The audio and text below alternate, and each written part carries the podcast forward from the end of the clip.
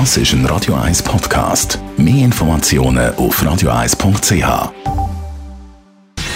Gesundheit und Wissenschaft auf Radio 1. Unterstützt vom Kopfwehzentrum Irlande Zürich. www.kopfwww.ch Also das mit dem Kaffee habe ich mir auch schon ein paar Mal überlegt. Man hat es ja so im Kopf. Man sagt, wenn man kurz vor ins Bett geht, noch einen Kaffee trinkt, dann schlaft man nachher noch schlecht. Eine neue amerikanische Studie kommt jetzt aber zum Schluss, das stimmt nicht.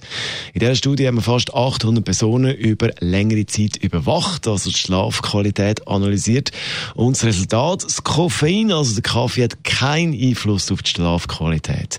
Was aber einen Einfluss hat, ist Alkohol und Nikotin. Beim Rauchen, man sieht, wer vor dem ins Bett geht, eins raucht und sowieso schon ein bisschen Schlafproblem hat, der schlaft im Schnitt 40 Minuten weniger. Also für die, die immer so ein bisschen in Stress gehabt haben, uh, ja, vielleicht spät für einen Kaffee, dann schlafe ich nicht mehr gut. Es hat also keinen Einfluss. Ein guter Schlaf ist also mit Kaffee möglich. Und für die, die, äh, ja, wie soll ich sagen, endlich mal wollen, schlecht schlafen, versuchen es doch mit Alk und einer Ziggy.